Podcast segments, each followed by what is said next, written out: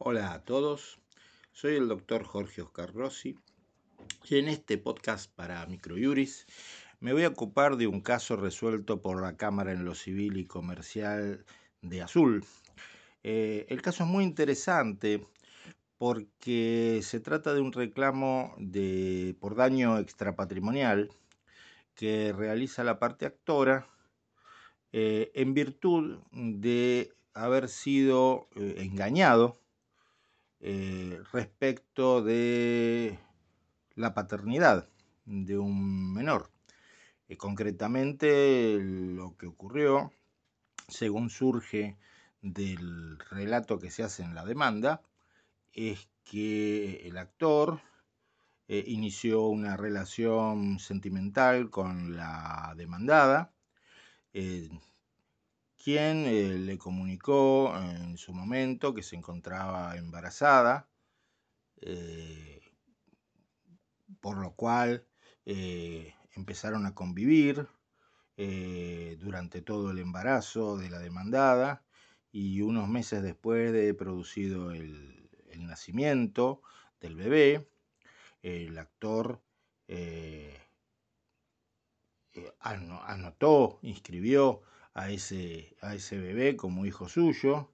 y aunque luego eh, la relación con su, con su pareja terminó, dejaron de convivir, eh, siguió cumpliendo con las obligaciones alimentarias y mantuvo contacto con quien creía era su hijo eh, en esa situación transcurrió el tiempo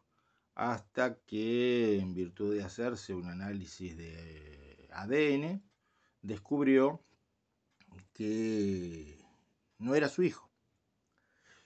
Y por esa razón le inicia eh, la presente demanda de daños y perjuicios reclamando eh, fundamentalmente daño extrapatrimonial. Eh, la parte actora aduce que además de, bueno, el engaño y la, lesión a su, a su dignidad eh, sufrida por, por, dicho engaño, eh, la demandada había mantenido durante años una conducta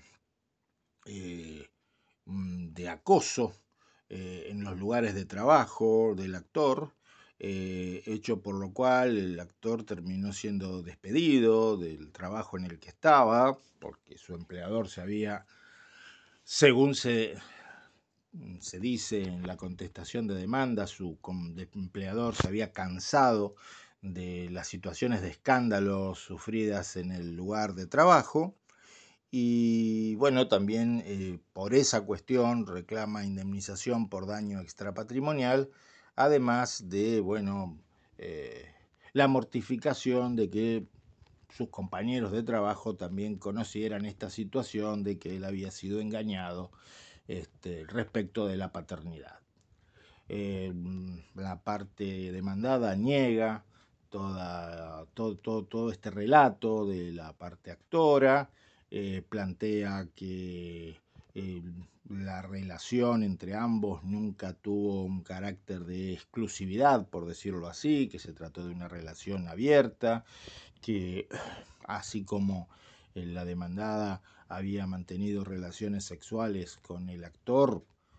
también lo había hecho esporádicamente con su expareja. y básicamente formula una negativa general a todo lo aducido por la actora, eh, incluso en lo respectivo a que éste cumpliera con las obligaciones alimentarias o mantuviera contacto eh, con el, menor. Eh, en primera instancia se hace lugar a la demanda y se condena a la parte demandada a abonar una indemnización en concepto de daño moral por 200 mil pesos. Ambas partes apelan. Eh, la parte actora por considerar bajos los montos y la parte demandada eh, no solamente por eso, sino también considerando que no corresponde la atribución de responsabilidad. En Cámara se confirma la sentencia. Respecto de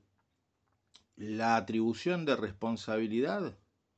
eh, y si quisiéramos sintetizar los argumentos de, de los jueces de Cámara, podríamos decir que lo que se le achaca a la demandada es no haber cumplido con lo que podríamos denominar es el deber de prevención, es decir, eh, el deber de tener una conducta eh, diligente a fin de evitar causar daños a otros. ¿Y cómo se traduce esto en el caso concreto? Eh, lo que se le achaca a la demandada es que no le advirtió al actor que ese embarazo podía ser originado por una relación sexual con un tercero. Esa omisión, ese no decir nada, por lo menos eso, por lo menos eso, implicó no haber obrado con la debida diligencia y le hizo pensar al, actor que era el padre eh, de, ese niño. Eh, más allá de hablar de un engaño o no engaño. Eh, ese fue considerado por la Cámara el obrar antijurídico y culpable también, a título de omisión de la debida diligencia, que genera la responsabilidad de la demandada. Respecto de la cuantificación del daño, el Tribunal de Alzada coincide con primera instancia en que el, monto acordado eh, es lo que corresponde, dado que no se acreditó que el actor eh, haya sido despedido del trabajo por lo que él alegaba en este proceso de daños y perjuicios, es decir, que no se acreditó que haya sido despedido del trabajo por las situaciones escandalosas vividas en el lugar de trabajo como producto de eh, la presencia eh, de su expareja en dicho lugar. Tampoco se acreditó